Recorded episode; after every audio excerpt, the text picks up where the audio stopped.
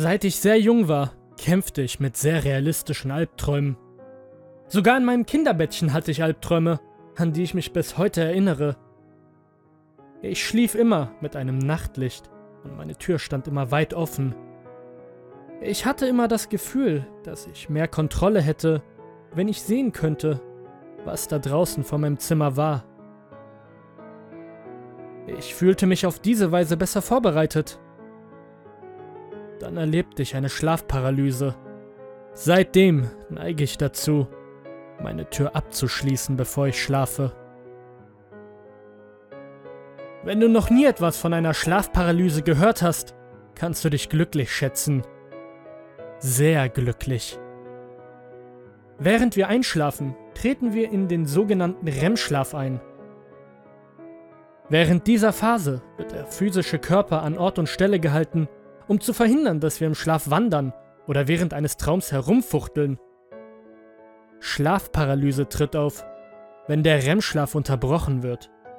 Du bist in einem halbbewussten Zustand, unfähig zu erkennen, ob du wach bist oder nicht. Du fühlst dich, als ob du dich zwischen zwei verschiedenen Existenzebenen befindest. Deine Sicht ist verschwommen Du kannst deine Augen nicht schließen und gleichzeitig kämpfst du darum, sie offen zu halten. Du bist verängstigt und verwirrt. Du bemerkst, dass du dich nicht bewegen kannst. Paralyse. Es ist, als ob eine Abrissbirne deinen ganzen Körper gegen deine Matratze drückt. Je mehr du versuchst, dich zu bewegen und dich zu befreien, desto schrecklicher wird es. Die Geräusche fangen an lebendig zu werden.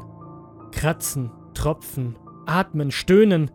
Es ist unmöglich zu sagen, woher diese Geräusche kommen, denn sie umgeben dich.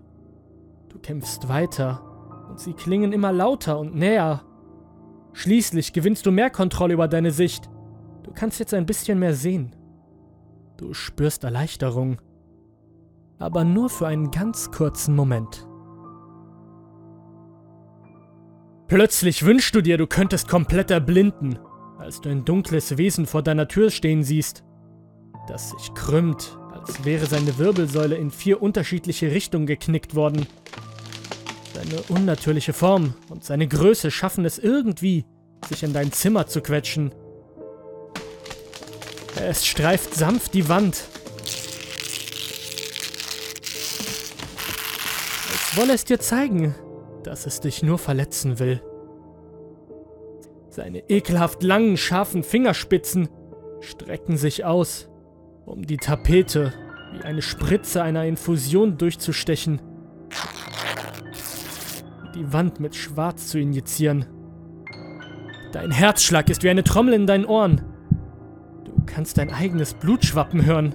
Adrenalin schießt deine Wirbelsäule hinauf. Jeder Zentimeter deines Körpers kribbelt und schreit dich an, zu kämpfen oder zu fliehen aber du bist durch die Präsenz dieses schrecklichen Wesens gefesselt. Es steht still und starr, atmet heiser, als ob seine Lungen tausendmal durchstoßen worden wären. Seine Haut, wenn man es überhaupt so nennen kann, ist ein totes Grau, zerrissen und schlaff, als ob die Schwerkraft seinen Körper überwältigt hätte. Seine Augen Zwei schwarze Löcher, ohne Leben und Seele darin. Sein Mund, kein Unterkiefer, nur eine schlaffe obere Reihe von scharfen Zähnen, die von Blut und Schleim triefen und seinen entblößten Hals hinunterführen.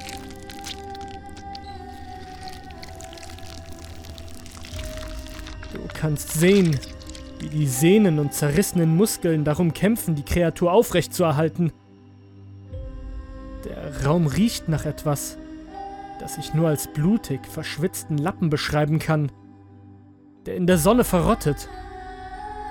Der Gestank ist ekelerregend, aber du kämpfst darum, ihn weiter zu unterdrücken.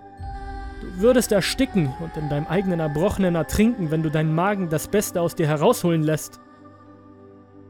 Du versuchst dich umzusehen, irgendwas anderes als diese Kreatur anzuschauen aber der Rest deines Zimmers ist stockdunkel.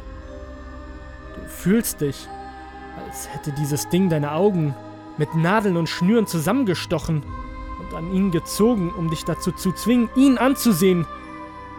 Wie es näher kommt und deinen Teppich mit blutigen, unmenschlichen Fußabdrücken befleckt. Es bahnt sich seinen Weg auf dein Bett zu. Krabbelnd, zuckend, wie ein verwundeter Skorpion. Dein Hals knackt und seine Finger lösen sich, um deine Wangen zu streicheln. Du spürst eiskalten Atem gegen dein Gesicht. Dein Herz schlägt aus deiner Brust in deine Speiseröhre. Es versucht, seine Finger in deinen Mund zu stopfen, schabt an den Seiten deiner Zunge und der Rückseite deiner Kehle. Du ringst nach Atem, während du mit deinen Fingern und Zähnen kämpfst, um die Lähmung zu durchbrechen. Alles wird schwarz. Es ist still. Ein paar Minuten vergehen. Dein Sehvermögen kehrt zurück. Du bist wieder frei, dich zu bewegen. Du bist wach. Du bist wieder in deinem Zimmer, sicher und gesund. Keine Kreatur, kein schrecklicher Geruch, kein kalter Atem, keine dämonischen Finger, die in deinem Mund kratzen. Es war alles nur in deinem Kopf.